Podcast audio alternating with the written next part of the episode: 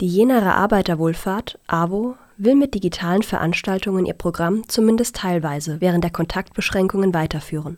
Unter dem Titel Wir kochen zu Hause bietet das Mehrgenerationenhaus der AWO ein Online-Kochprogramm an.